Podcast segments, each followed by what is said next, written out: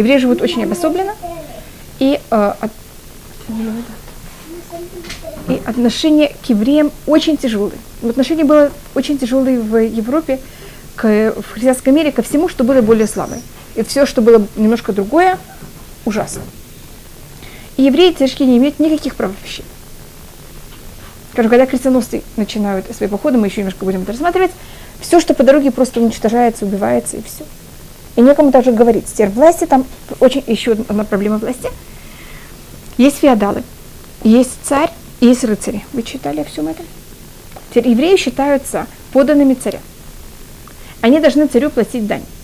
На деле царь не имеет никакой власти. Вы знаете об этом? Читали, может быть, об этом. Кто имеет власть, каждый феодал в своей территории, он просто царь абсолютный. Так евреи, которые поданы царя и должны ему платить дань, они по-настоящему находятся же на деле под этим влиянием каждого феодала, а каждый феодал хочет выжить все, что он только может. И поэтому по-настоящему евреи оказываются без обороны, хотя они, понимаете, как это поданы царя. И они только для этого платят, платят двойную дань, но они должны каждый раз своим феодалам как-то договориться. Это даже приводит к очень большим осложнениям. И если еврей не оплачивает ту дань, которую он хочет, он и берет и выгоняет. И поэтому то, что происходит в Европе, все время евреи переходят, значит, есть случаи, когда нас выгоняют полностью, скажем, как из Англии. Был у нас изгнание евреев из Англии, всех нас про прогнали вообще. Вот, скажем, когда Шекспир пишет об этом, по-моему, рассказывал, тогда вообще он не видел ни одного, когда он писал о, о Шейлоке, вообще не видел ни одного еврея, ни до, ни после. Он вообще не знал, что такое еврей. Поэтому мог писать о евреи все, что он хочет. Что тогда не было ни одного еврея, уже сколько-то лет до этого не было ни одного еврея на английской земле. И только Кромвель, вы помните, было восстание, Кромвель, когда он пришел к власти, он дал евреям разрешение возвратиться в Англию. Так, э, такие страны, где вообще нет евреев на каком-то периоде, а обычно то, что происходит с ними, это просто их выгоняют. Одно княжество выгоняет, другое принимает, потом третье выгоняет, потом десятое принимает. Вот так вот мы все время скидаемся с княжества в княжество. Ограничения на евреев очень тяжелые ограничения, какой, как мы должны одеваться, какие у нас должны быть знаки. Вход евреями с собакам запрещен, очень популярен в Германии. Да. Скажем, вен, венгерской, э, и, и тоже в Германии были, просто там все время чередуются всякие какие ограничения. Э, в Венгрии позже был такой закон, что только один человек в каждой семье имеет право жениться, чтобы евреи не размножались. А если кто-то еще хотел жениться, он должен платить очень высокую дань.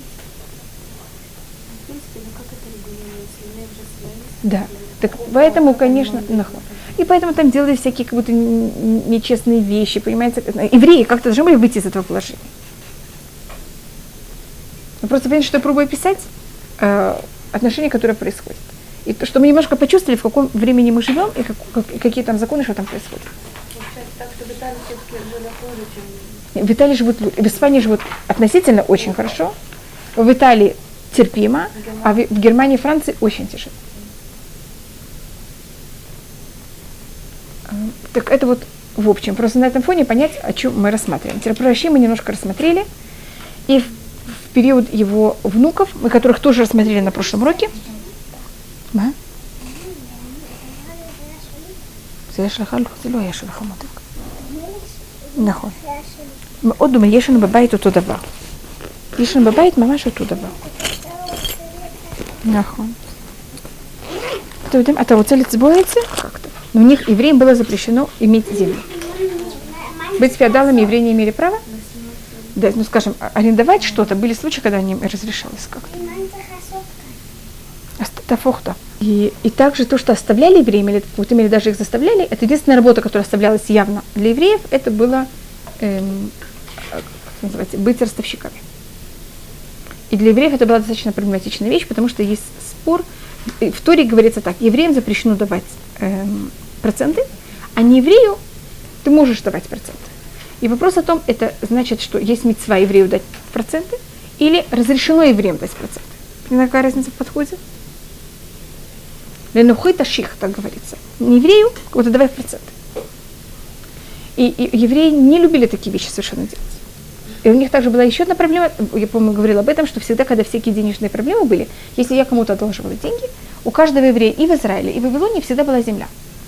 Так мне не нужно было почти никогда никаких залогов, потому что достаточно, может, э, достаточно мне двух свидетелей, А если из-за чего-то я не возвращаю деньги, что вы меня явно можете взять? Землю, это недвижимость, она же никуда не убежит. Я могу убежать, земля моя же никуда не убежит от вас. В Вавилоне было то же самое, у всех была земля. Когда евреи переезжают в Европу, в Испании у евреев, у какой-то части евреев есть земля. В, в Германии Франции ни у кого нет земли, запрещено. Тогда все, все денежные вопросы очень осложняются. Потому что если вы у меня одалживаете, я у вас одалживаю, что нужно? Какой-то залог. А что произойдет, если? И время надо придумывать вещи, которых им как будто бы в течение последних тысячу лет, с момента, как мы стали евреями, как мы приняли Тору, у нас денежные вопросы совершенно не было никаких проблем. У нас в подавляющем большинстве у всех была земля.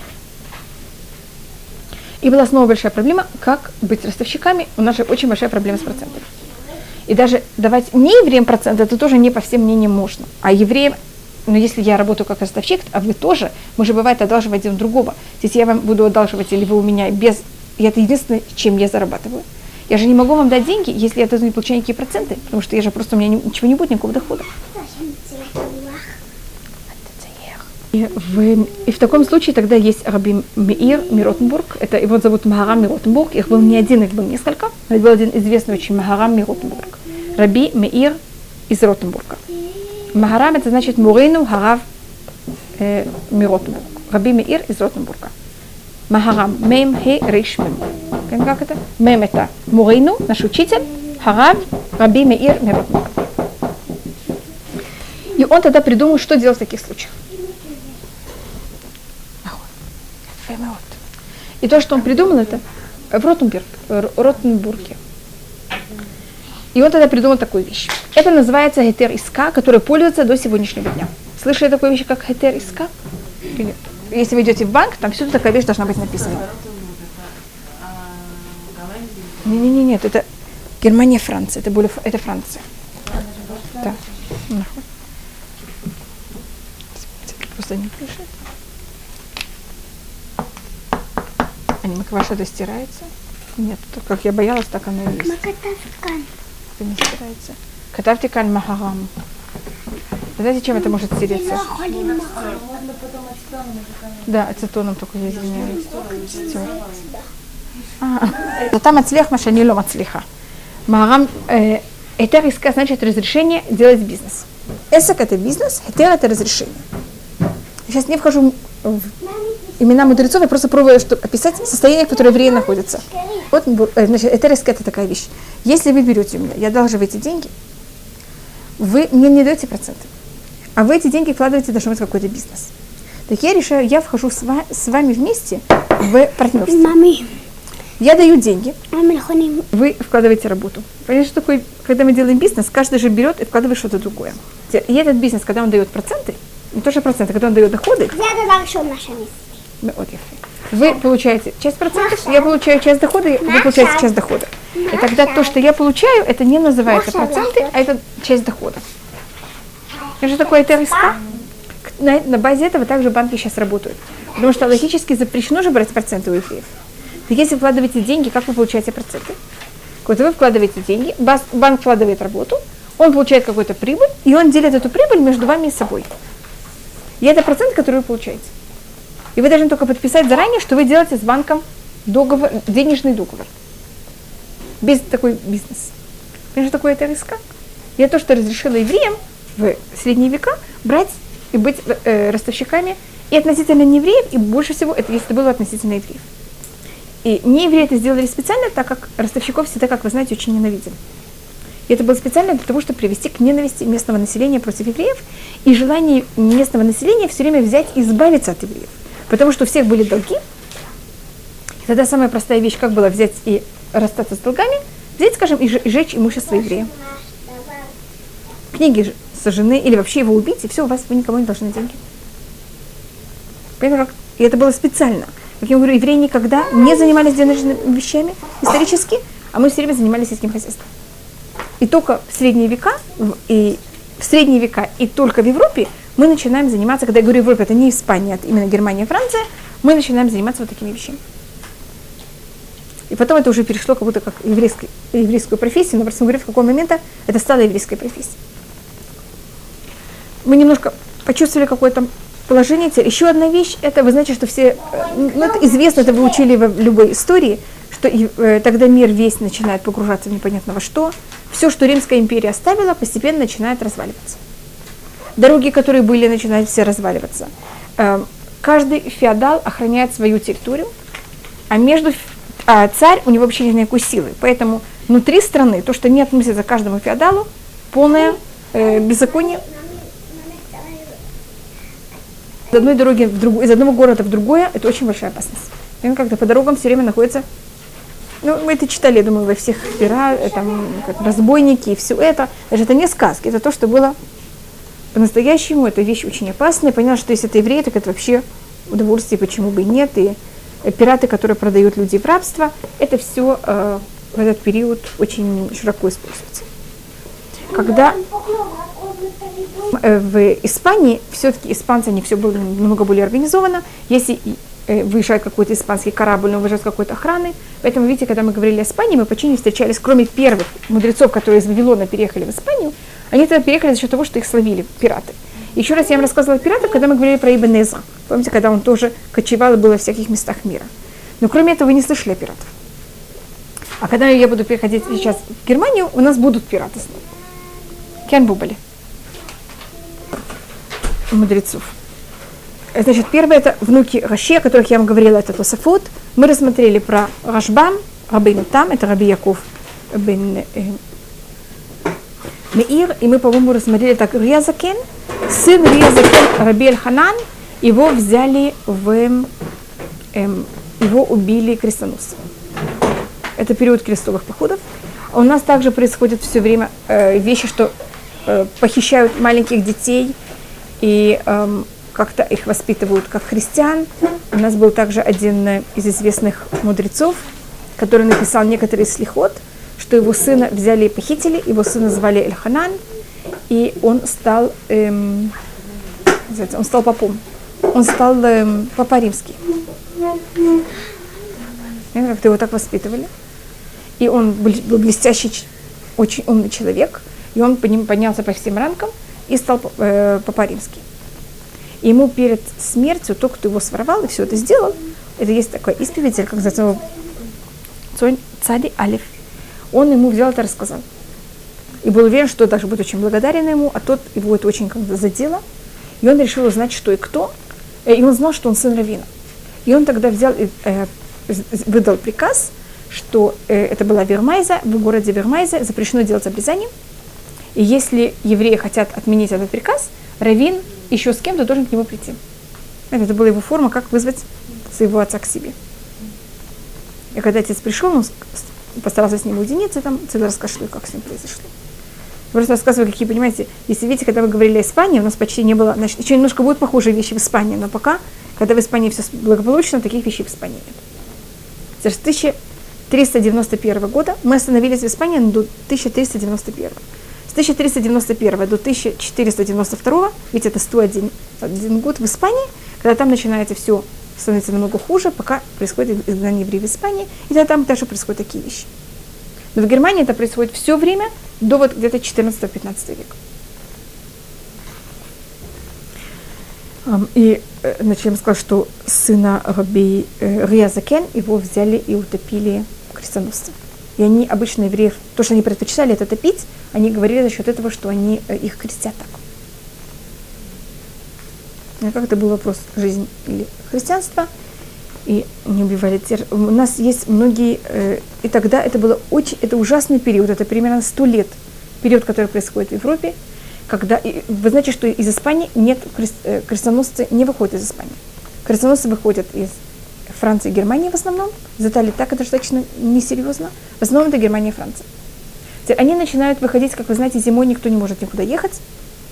И они вот сразу, как э, дороги высыхают, это примерно в какое время года? Весна, но уже, это, это уже ближе к лету, также, потому что весной еще также невозможно никуда ходить, все, все слякость. Что-то? Из Англии тоже, конечно, я говорила про Ричард Ливное сердце. Англия, из, э, Англия, Франция и Германия. Я сказала, что за счет после этих крестовых походов тогда евреев Лондона, там был ужасный погром евреев Лондона, во время, когда Ричард Львиное сердце вышел. Также в Йорке. Я еще немножко смотрю, просто напомню мне Англия, так спасибо.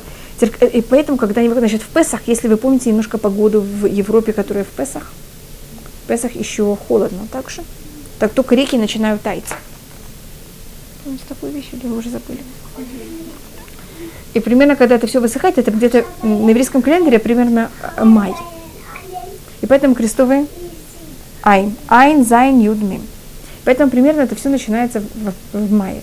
Май на еврейском календаре это примерно Яв. И первым делом Айн, Зайн, Юд, Мим. Но Батхала Айн. И когда они начинают выходить, первым делом они решают взять и если они, они же идут в Израиль для того, чтобы очистить Израиль от иноверцев. Так первым делом, от, от кого надо очистить перед Израилем, надо свою страну очистить от иноверцев. Те, кто были крестоносцы, вы должны быть знаете. Это был сброд, который собирался. Те люди, которые были обязаны деньги кому-то. И им обещали, что если там у них уж было ужасно много грехов, что если они пойдут и будут крестоносцами, им все их грехи и все их денежные проблемы будут решены. Конечно, первым делом они хотели решить свои денежные проблемы с местным населением, что это были евреи, которые были, они им обязаны были деньги, они были их кредиторы. И это в основном происходило в районе Шавуот. Понятно, почему это? После Песаха, в, как вот дожди прекращались немножко, и поэтому период Айнзайнют, мем. И поэтому в основном э, кен. И за счет этого у нас период Сферата Омер – у евреев Ашкназим очень тяжелый. И поэтому с Фарадим Сферата Омер есть только по одному мнению, там у них немножко более ограничено, а у Ашкназим это очень тяжелый период Сферата Омер. И в Шавуот неоднократно у нас были э, уничтожены очень много город, еврейских городов. Поэтому Шавуот это был очень тяжелый день всегда у евреев. У нас также есть стихотворения, которые были в честь этого написаны, о том, как, еврей, как была дана Тура, и в этот же день она кого-то поднялась наверх. И она как это? Она была дана огнем, и она была забрана огнем. Значит, сжигались общины и были уничтожены. И у нас то, что осталось от этого, это в, э, в Сидуре, если вы просмотрите, перед Шаббатом, а также будет в Йом-Кипур. Э, мы говорим каждый раз, когда говорят «Иско», и в праздники, и в любой шаббат, который он шаббат такой нормальный, не праздничный, у нас говорят перед Филат Мусав Аварахамим. Кто-то видел такую вещь в Сидуре? Ах, Варахамим, Шохен Мерумим. Вы видели это? Не, не видели такую молитву. Это перед Ашрей. Помните, как говорят Мусав? Говорят Ашрей, потом Мусав. А до этого есть молитва, называется Аварахамим. И Ашканазим ее говорят в э, Сферата Омер, даже в, в шаббат, который выпадает на Рошходыш. Шаббат, который выпадает на Рушходыш, мы обычно не говорим, потому что шаббат такой праздничный. А Ашкназим продолжают это говорить. Или шаббат, который благословят Рушходыш, мы тоже обычно этого не говорим в течение всего года. А в Сферата Омер мы это продолжаем говорить именно Ашкназим. И по преданию, э, значит, что делали евреи? Вот этот сброд начал подходить к евреям. Евреи понимали, что им конец. Они бежали к феодалам и просили их помощь. И сначала просили также у этого феодала какую-то защиту, это часть имущества, если они грабили, они же грабили также часть имущества этого феодала, поэтому вы в какой-то мере заинтересованы. Евреи там укреплялись. А крестоносцы окружали эту цитадель, как-то громили ее, и обычно, конечно, происходило то, что они ее, они прорывались и входили в нее. И вот вошли в одну из этих цитаделей, после того, как все евреи были уничтожены, и нашли на столе эту молитву. Что по преданию евреи перед смертью ее записали, в которой они попросили, чтобы каждый раз, они же так как они убиты все, те, кто их найдут, чтобы они за них говорили кадиш, и чтобы они их вспоминали. Кто, какие-то другие евреи из другой общины пришли их хоронить, и они нашли вот эту вещь. И поэтому принято, что мы это говорим каждый раз в, эм, перед Тфилят Мусав. Нет, можно и дома. Да. Если вы прочитаете, э, о чем там говорится, вы увидите что-то, то, что в какой-то мере говорится об этой же вещи. В Германии были три очень известные общины, что это э, Ашпира, Пермайза и Магенца. Я их очень бы хотела написать на доске, но мне просто нечем чем. Это ничего, ничего не... Я попробую еще раз. Да, но черненько ничего не видно. Что это? А, да, спасибо. Это называется килот шум. Э, по-моему, в эм, Рамоте есть такая улица, которая называется Киелот Шум. Так это не значит Киелот чеснока, а это что-то другое. Шум это ашпира, Вав это вермайза, а мем это магенца. Это как евреи произносили эти три города.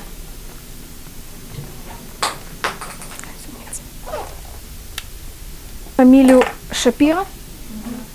Так по преданию, это евреи, которые, это остаток тех евреев, которые были в городе Ашпира, которые остались живы после первого и второго крестового похода, они себе взяли как фамилию имя этого города. И поэтому Шапира, они не родственники. Это только показывает, что они, понятно, как-то где-то в 12 веке, в 11 веке жили в одном и том же городе. Это были очень три великих города, в котором было очень много мудрецов еврейских. И к ним, значит, пришли крестоносцы и объявили смерть или христианство. И они взяли и э, пошли на смерть и не крестились. Потом был второй крестовый поход, произошло то же самое. Ну, как-то я не... Конечно, после второго крестового похода эти три общины почти исчезли полностью. Так это вот то, что называется кило шум. Они были очень важны в свое время. Да. Германия и Франция, не тяжело сказать точно где. Теперь в Англии вы слышали про э, замок. Вы знаете, почему Нью-Йорк называется Нью-Йорк? Нью это новый. Так в Англии есть такой город, который называется Йорк. Слышали про Йорк? Вот, как называется, тот, кто после короля будет принц, принц он называется обычно принц Йорка. Вы не слышали? Не знаю точно, как, как это все на русском, не, не знаю. Ну, так, э, э, и Нью-Йорк назван в честь этого Йорка. Так в Йорке тоже была очень большая еврейская община, и крестоносцы ее окружили, евреи убежали в эту цитадель, и, конечно, все евреи Йорка, э, евреи, то, что они сделали, это тоже была ужасная, тяжелая вещь, потому что был вокруг этого ужасный спор. Крестоносцы обещали евреям заранее, не знали, это можно назвать обещание, что они их всех убьют, тех, кто не крестятся, а маленьких детей, которые там меньше, скажем, 4-5 лет, они будут всех выращивать как пупов. Что для евреев было еще хуже, чем смерть. Тогда был очень тяжелый спор между евреями, между мудрецами еврейских, что делать взять и, и были еврейские общины. Вы знаете, что мы же идем на смерть и не, не принимаем христианство, которые решали взять из своих маленьких детей убить первым делом. Понятно почему? Потому что для них это было еще ужаснее. Это были одни общины, а другие общины говорили, что мы не освещаем смерть, мы освещаем жизнь. Поэтому мы с своей стороны ничего не делаем. Что они будут делать? Мы не принимаем христианство, но мы также не убиваем себя. Что они с нами будут делать, это их, их не проблема, они наши. И кроме того, что это была ужасная проблема евреев, это была также ужасная проблема относительно между общинами, потому что те, кто не убивали маленьких детей, других рассматривали как еретики, а те, кто убивали маленьких детей, другие общины их рассматривали как убийцы. Значит, понятно, какая тут, я не знаю, как еретики или как, я не знаю, как это правильно назвать на русском. Но понятно, какие были тяжелые. Потому, поэтому это разрывало, кроме того, что это разрывало из не общины, и понимаете, как уничтожало, это и вне был очень тяжелый спор. Теребье Йорка решили, они боялись, что они не выдержат и крестятся. Свих все себя перед тем, как крестоносцы вошли. Это он нарисовал. И, э, и ровно, мне кажется, это было где-то 15 э, лет назад. В этот же день была, была молния, она попала в этот замок Йорка, и этот замок сгорел в тот же самый день, когда там были уничтожены все евреи. Когда евреи себя убили кого Даже англичане были поражены, понимаете, как на них даже это произвело какое-то впечатление. Так это вот немножко, понятно, какое, что происходит э, с евреями в Германии и Франции. Они занимаются Торой, у них там занятие Торой немножко другое совершенно, чем в Испании. Они не занимаются философией совершенно. У них нет вот такого, эм, можно сказать, научного подхода, как у евреев Франц, э, Герм, э, Испании. Скажем, иманит, он должен первым, или если вы читаете какую-то книгу, которую написали мудрецы Испании, у них будет предисловие, у них будет э, систематика, понятно как это, они будут анализировать все. У них подход, понятно какой? То, что мы называем западный подход. А евреи Ашкназим, они будут все просто объяснять вам. Также они очень много пользовались Э, всякими э, ур, на уровень, уровень ремес. Знаешь, что такое ремес? Намеков? А, скажем, Раби э, Элеза Мивермайза, ведь я написал этот город Вермайза, он написал такую, у него есть комментарий, он был очень известный мудрец, он написал комментарии на весь тонах. И его комментарии в основном, они вот базируются на всякие намеки. И на буквы и так далее. Я просто думаю, какую, что можно такое интересное показать, эм, что я также сейчас помню из, э, может быть, я вам рассказывала про Мегилат э, Рут, это то, что я сейчас помню, скажем, но это не на уровне там букв, это более немножко вообще, как я вам рассказала на прошлом уроке про эм, юна, что юна это какая-то символика, что это, э, это какая-то аллегория о том, что происходит с душой человека. Так Раби Элиза Мавимайна, скажем, показывает, что Могилат Руд показывает о том, что будет с еврейским народом. И он то рассматривает про Могилат Руд, что это намек о том, э, тоже на уровне аллегории, что, э, конечно, он также рассматривает на уровне Пшат и Драш, но он более также показывает уровень Ремес, что-то о том, что будет происходить с еврейским народом э, в течение нашей истории. Мы из Израиля, вы помните, что происходит в Могилат Руд? Она выходит, значит, Элимелех и Ноами своими двумя сыновьями выходят из Израиля за счет того, что есть голод. Намек на то, что произойдет с еврейским народом, как мы выходим в изгнание из Израиля. В Израиле ужасный голод, 9 аба даже нет воды, мы идем в изгнание. Что происходит в изгнании? Первое поколение умирает. И это что делают дети этого поколения? ассимилируются. И тогда, когда они уже ассимилируются, э, а потом дети, которых, на которых значит, ассимиляция на них прошла, они тоже умирают. Тогда остаются три женщины, которых, если можно это рассмотреть, это, э, если просто это 90%, то у нас оказывается 33% евреев, а 66 неевреев. И они тогда решают, давайте возвратиться в Израиль. Вот, примерно то, что происходит в наше время. По дороге происходят какие-то очень тяжелые неприятности, когда как одна треть возвращается назад, а другая треть остается с нами, приходит в Израиль, и в какой-то мере через нее рождается Машех. Понятно, как это? Так он рассматривает, что также избавление, когда придет период прихода Машеха, это произойдет в такой же форме. Теперь во время в Вермайзе, во время в средних веках говорить о том, что Наверное, кто-то захочет стать евреями, это просто было совершенно бессмысленно, потому что тогда не было вообще никого во всей, э, ни в Германии, ни в Франции, который хотел принять иудаизм. И закон тогда был, во время монеты был один такой человек, который принял иудаизм, и кто принимал иудаизм, подлежал смертной казни. Так рассмотреть о том, что, понимаете, будет такое количество неевреев, было вообще нелогично, невозможно. Скажем, он показывает, по мне говорила, что Орпа – это буквы Орев, это буквы как фараон. Фао. Я просто и у него также на Тору есть очень много такие гематрии, только, понимаете, это надо, э, я тут показываю, что это очень легкое, а так, когда это происходит с буквами и с цифрами, и буквы превращают в цифры и показывают всякие вещи, что и как она что-то намекает и что это имеет в виду. Вот если кто-то любитель таких вещей, так это вот, э, это был ваш Кмазим очень много. У Сварадима почти этого не увидите скажем, у Рамбана, это Рабейну Бахае это немножко всплывает, а до Рабейну Бахае мы почти таких вещей у Сфардим не видим. Все это очень логичное, очень понимает как это э, доказано, без никаких каких-то таких э, еврейских фокусов, или как это называется. У нас также есть, э, значит, мы рассмотрели э, немножко о том, что происходит, и э, после этого у нас э, происходит немножко, э, не то что затишье, постепенно евреи Франции и Германии, они живут в ужасных условиях также еще одна вещь, которая начинает происходить, это начинают сжигать еврейские книги. Все время о том доносы, что евреи что-то говорят плохое о Христе, и на базе этого сжигают все наши, устно, наши книги устного предания. Париже собрали все устное предание и сожгли его. И после этого это уже период, когда евреи решают, что все, больше жить в, таких, в такой стране евреи же не могут без тур. Ну, как рыбу, которую взяли и вытащили из воды. И евреи могли терпеть унижение, э, то, что у них не было денег. Они могли терпеть даже убийство, но они могли терпеть того, что они будут жить без тур. Время, когда сжигают книги Туры, через очень короткое время евреи очень быстро уберут оттуда его жертв.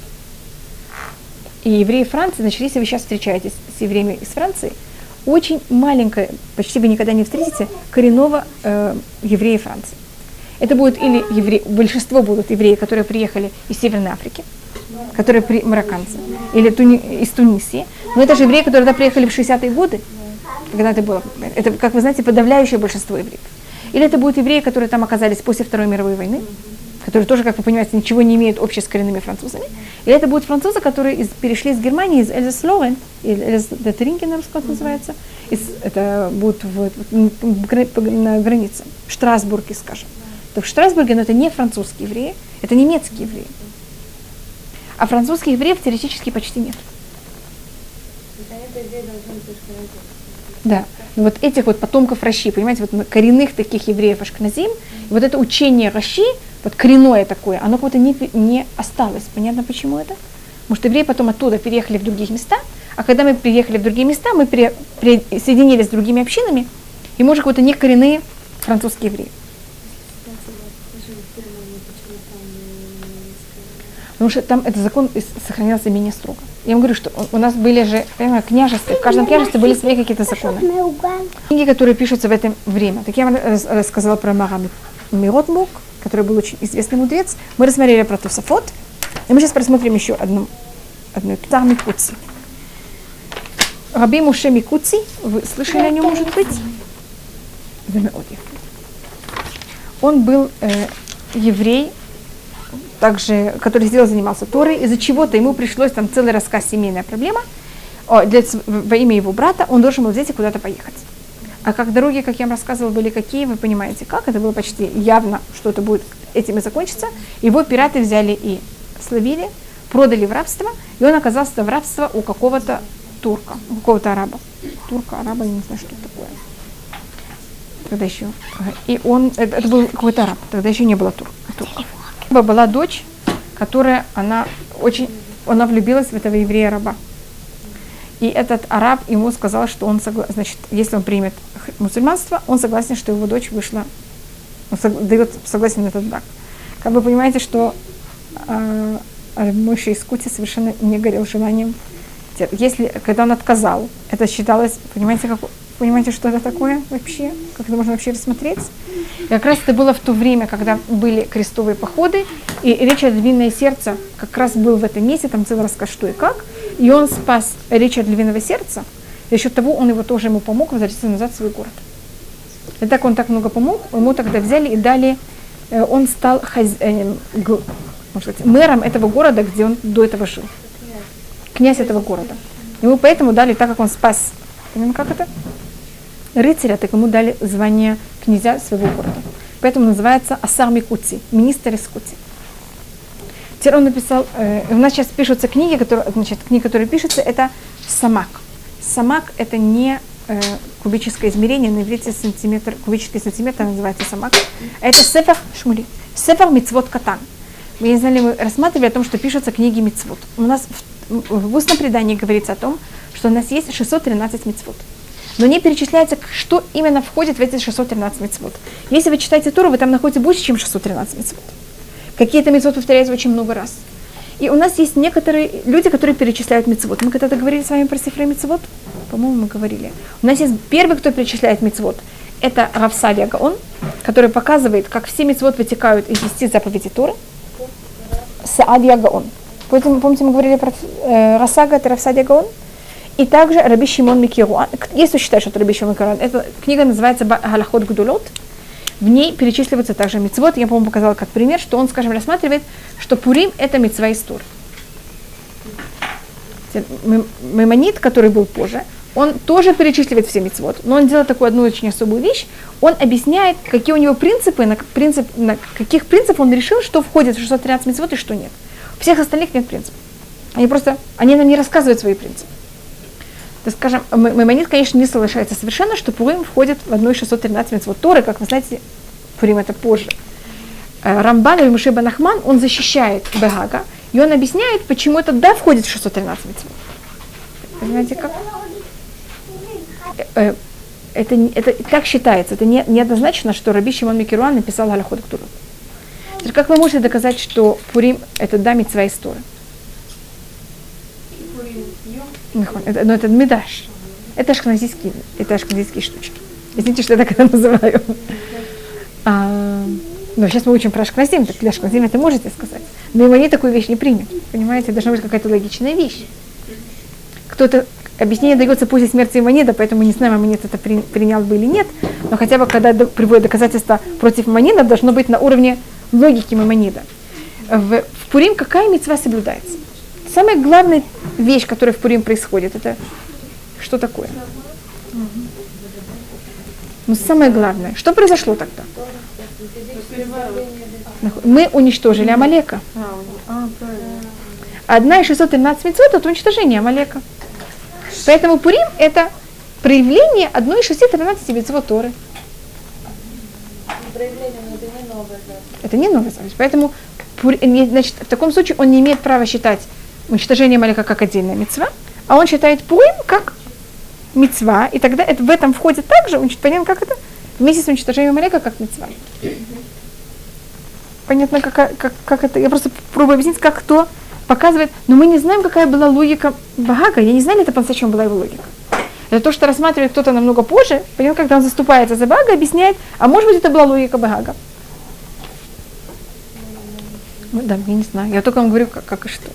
У Маймонид, он обычно все, кто находится позже, базируются на Маймонидах потому что с ним очень легко иметь дело, так как он все объяснил. Я понимаю, почему он эту мецву выбрал, почему он другую мецву не выбрал. Хотя он, значит, он не объяснил каждую мецву. Он взял и вступление, написал свои э, э, критерии, а потом каждую мецву вы должны понять, по какой критерии, как это он решил. Но он хотя бы дал со своей стороны критерии. Не, не, у него есть корбанот отдельно. Скажем, э, мецват Эрат Исраэль у него не мецва. По Мамонеду жить в Израиле это не мецва. А по Рамбану жить в Израиле это мецва. И на это есть, конечно, более позднее объяснение и комментарии, почему Мамонит не считает жить в Израиле как мецва. Шин, шин. Мы учили, мы, э, он взял э, Рабмоше Микуци, и он берет и пишет книгу мецвод, которая называется Сефер Мецвод Катан. Маленький Сефер Мецвод. Значит, он перечисляет только те мецвод, которые относятся в наше время на исполнение. У нас есть Сефер Мецвод Гадоль, это смаг, это все мецвод. А сефер мецвод катан – это только мецвод, который относится в наше время, когда нет храма. Понятна разница между mm-hmm. сефер мецвод катан и сефер мецвод гадоль. И мы тогда доходим до до Рош, э, до, извините, до учителя Рош, это Раби Ихаэль. Он был э, главным раввином, э, извините, э, Марами Ротенбург, о котором я вам говорила. Он был очень известным раввином своего места, и были очень тяжелые гонения, как я вам рассказала, сожгли, взяли и сожгли все, э, в, в Париже были сожжены все э, еврейские, все еврейское устное э, предание, и также были экономически очень тяжелые гонения со стороны э, властей, и тогда он объявил всем евреям страны, мы не можем жить в такой стране. Это уже переходит все грани. Потому что это переходит и духовные грани, и физические грани, так невозможно. И он потребовал, потому что он царь, который не охранял нас совсем, взял и поднял очень высоко, высоко дань. Поэтому я ему сказала о том, что царь вот у нас, мы были его поданы, но по-настоящему он совершенно нас не охранял. И тогда он объявил всем мирам, что они должны все взять и убежать. Теперь царь был, ему это совсем не понравилось. Но что он потерял? Дань. Тогда э, его ученик, которого звали Рош. Рош это Раби Ашер, Раби Ашер. Видите, что Рейш, Алиф, Шин – это что у вас происходит? Рош. Все его называют Рош, но его по-настоящему его звали Раби Ашер, сын Ихеля. И его семья, э, его дети, у него были также сыновья. Один из его сыновей был Раби Яков, он очень был известный. Они взяли, успели сесть на корабле. Он сел на корабле и успел взять и уплыть в Испанию. А его учителя, э, а вы знаете, капитан, настоящий капитан, когда он сходит с судна, самый последний. Так он решил сойти с коня, когда все уже уедут, он уедет последний. Потому что он ждал, пока все уедут, он его успели схватить. Раби его схватили, Раби, а, а, не, не, э, Раби Марами Ротенбурга. Его схватили и посадили в тюрьму. И за его выкуп требовали громадную сумму денег. И он тогда написал своим э, ученикам и всем его сторонникам, что за такую сумму его ни в коем случае не выкупали, а то это будет брать и э, провоцировать людей, похищать мудрецов. И он не согласен. И он, его, к нему писали письма, вопросы, вопросами э, иудаизма. И он каждый раз отвечал, когда он подписывается, что он не может, когда он в тюрьме, столько-то и столько законов исполнять. Он также не может говорить некоторые благословения, как тот, кто берет и открывает связанных. И он там, он там умер также. И его труп также не давали хоронить. Из его труп требовали громадный выкуп. И тогда один еврей не, уже не мог выдержать и взял и решил дать эту сумму денег, денег, чтобы похоронили его труп. И по преданию, я не знаю, это так или нет, но так рассказывается, что мы пришел в эту ночь, в ночь похорон, пришел к нему в сон, э, в сон э, и ему сказал, э, что ты хочешь? Так как ты взял и сделал такую великую вещь, ты согласился потратить твои деньги для того, чтобы меня похоронить, тебя есть возможность или ты будешь похоронен рядом со мной и будешь рядом со мной в грядущем миру, или твои все потомки до конца истории никогда не будут нуждаться в деньгах. Может, чтобы ты был согласен потратить твои деньги на такой добрый поступок, и он сказал, что он хочет быть рядом с ним похоронен. И в этот же день он умер, и это были две похороны были вместе. Так это только, мне кажется, тоже вам описывает, если вы видите такую вещь. Видите, какое беззаконие? Взять просто так человека, посадить в тюрьму, требовать за него такой громадный выкуп, не давать трупу храни, э, не давать труп хранить. Мне кажется, вы понимаете, что в нормальной, хотя бы минимально какой-то стране, в которой есть минимальные какие-то понятия этики или какого-то порядка, такие же вещи не могли бы происходить. Рож, который сейчас из, из Франции переезжает в Испанию, он становится самым главным раввином всей Испании. Вот это у нас тоже случай, когда понятно, как-то очень большие связи происходят. И Пески Аош, значит, решение того, он взял и написал некоторые законы, у него есть такой, это начало Шурхана Руха, это еще не Шурхана Рух, но Шурхана Рух будет очень сильно базироваться на Роша. Это как-то нас уже есть что-то, он уже начинается что-то похожее, значит, начинаются какие-то уже доводы закона. Теперь его сын, которого звали Раби Яков, он берет и делает очень интересную вещь он берет всю устную Тору, которая была до него, э, всех комментариев, которые были до него, Раши, Рамбан, понятно, всех совершенно.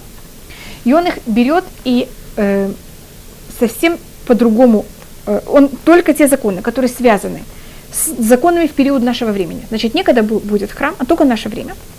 Делит на четыре части и называет их рядами. И пишет книгу, которая называется Арбатуры. Значит, его звали Раби Яков бен Ашир – все это забыли. Никто так его не называет никогда. Его все называют Балатурой. Ну, как это? Значит, то, что его звали Раби и как звали его отца, можете забыть.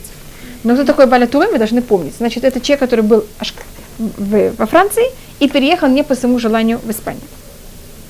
Его отец был главным раввином всей Испании. Он был очень бедным человеком.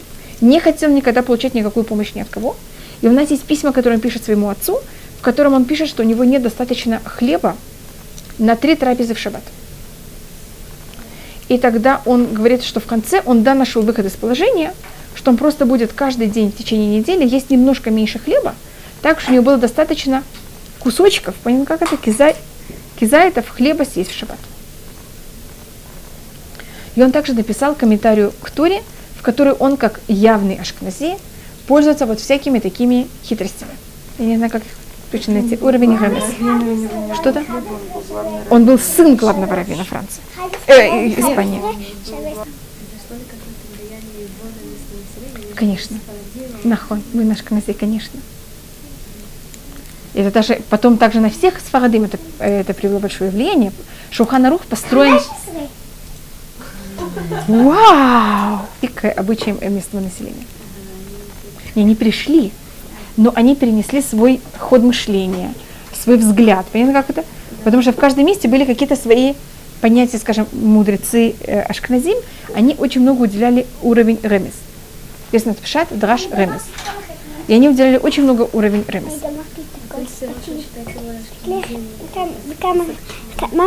Да, потому что он это писал еще там. Э, но у них был свой ход мышления. Значит, когда э, Баля Турим что-то решал, он брал в счет не только евреев, решение евреев Ашкназим, он брал и решение Ашкназим, и решение Спардим вместе, и кого-то взвешивал. Это не односторонняя вещь.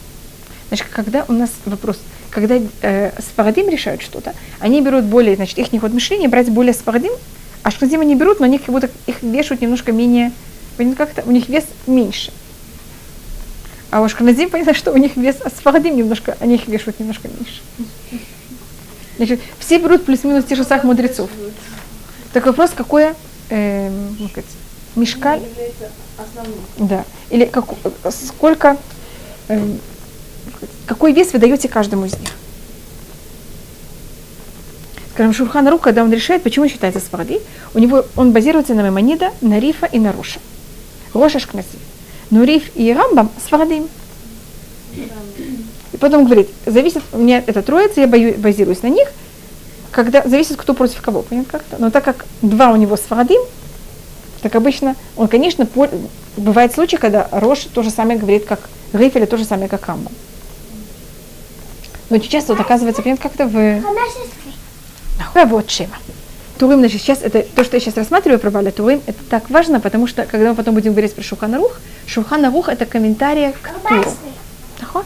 Объяснение Баля Турим к Туре, он пользуется очень много. Начало букв, в конце букв. А, вы хотите, я могу показать то, что показывает Баля Турим. У нас там есть слова, в которые, или, скажем, другое место, вот я вам показывала. Э, вы знаете, что в, перв... в начале Торы у вас нет самых. Он показывал такую вещь? И первый самых находится там во второй главе только. В первой главе нет вообще самых. И он объясняет, почему и что это такое. Или аббревиатура, как начало букв, конец, э, начало слов, конец слов, большие буквы, маленькие буквы, лишние буквы. Это все Балатурм будет объяснять. Это почему я называю ремес? Это намеки. Это не, э, а скажем, Рамбан или кто-то другой, ничем будут объяснять более. За саму суть, не вот э, вот эти вещи. И Балатурим часто пишет и нормальные комментарии, но это в какой-то мере его особость. Еще одна вещь, что он также очень много пользуется, это если это слово в Туре, э, именно в такой форме, появляется в Торе два раза, или во всем Танахе три раза, или во всем Танахе один раз. Он это тоже говорит, сколько раз, если это очень странная форма, вот именно такая форма, сколько раз она находится в Танахе, все эти места объединяет и показывает, какая между ними связь.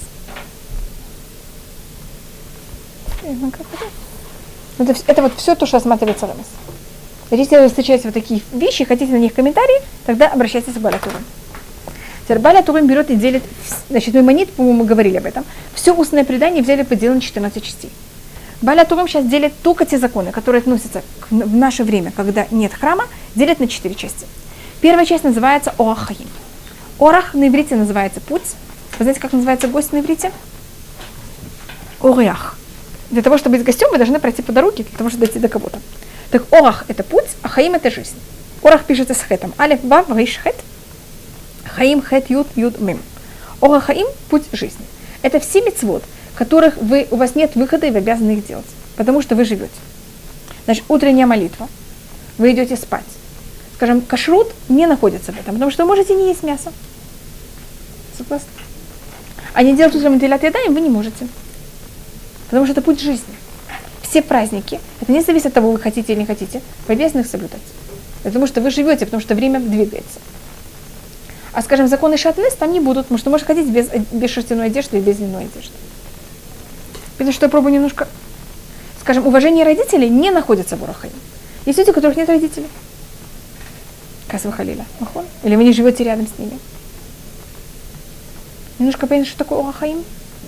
Значит, первое начало будет утренняя молитва. И что происходит утром? А последний час Урахаим – это конец после всех праздников. Э, и праздники начинаются. Сначала у нас Роша Шана, извините, сначала у нас Шаббат, потом у нас Песах, какой порядок, и конец у нас Сукот. С какого места это начинается? Это вот все, все, что у нас написано в Орахаим. Вторая часть называется Юредеа. Орахаим принято, что его должны учить все евреи не раввин, все, любой нормальный человек должен знать достаточно хорошо Орахаим. Потому что это то, что с вами происходит, все время вы встречаетесь с этим. Юре ДА. Юре значит тот, кто преподает. Юдва вреш хей. ДА это знание. Далее айн хей.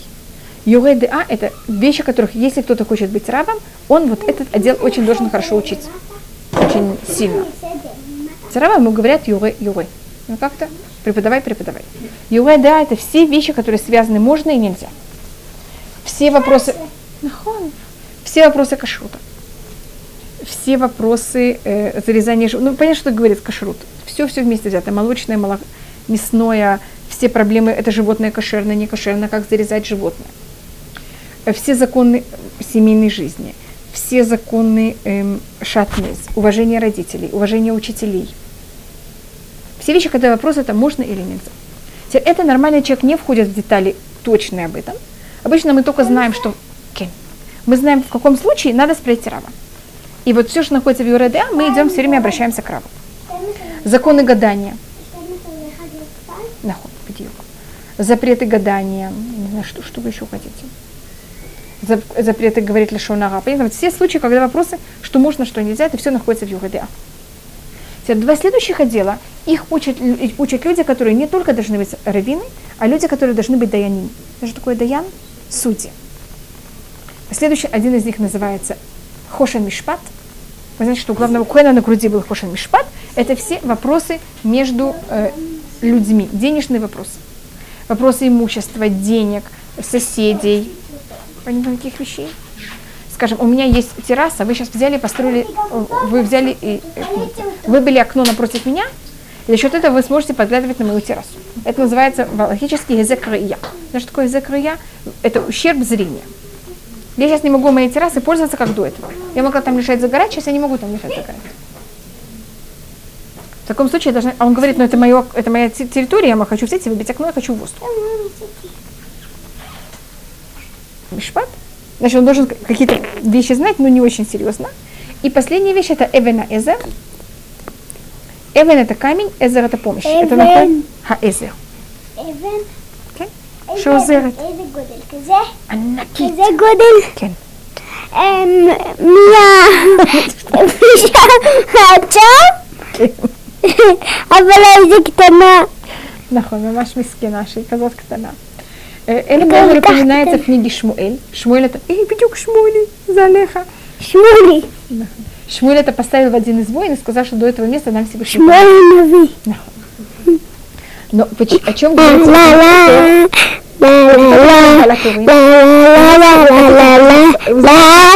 Знаете слово, какой его смысл? Возьмите и э, посмотрите, где в первый раз э, в Торе, Первый раз в Торе где-то слово упоминается. А там вот целиот их еще. Эзра первый раз в Танахе упоминается. Нахон. Все вопросы бракосочетания. А Эвен это два слова, это А и Бен. Как человек с отцом и как кто считается законом сына. Так все законы бракосочетания, они находятся в Эвена Эза. Что такое ктубак, на кого можно жениться, на ком нет все проблемы, э, э, какие права жены, какие права мужа.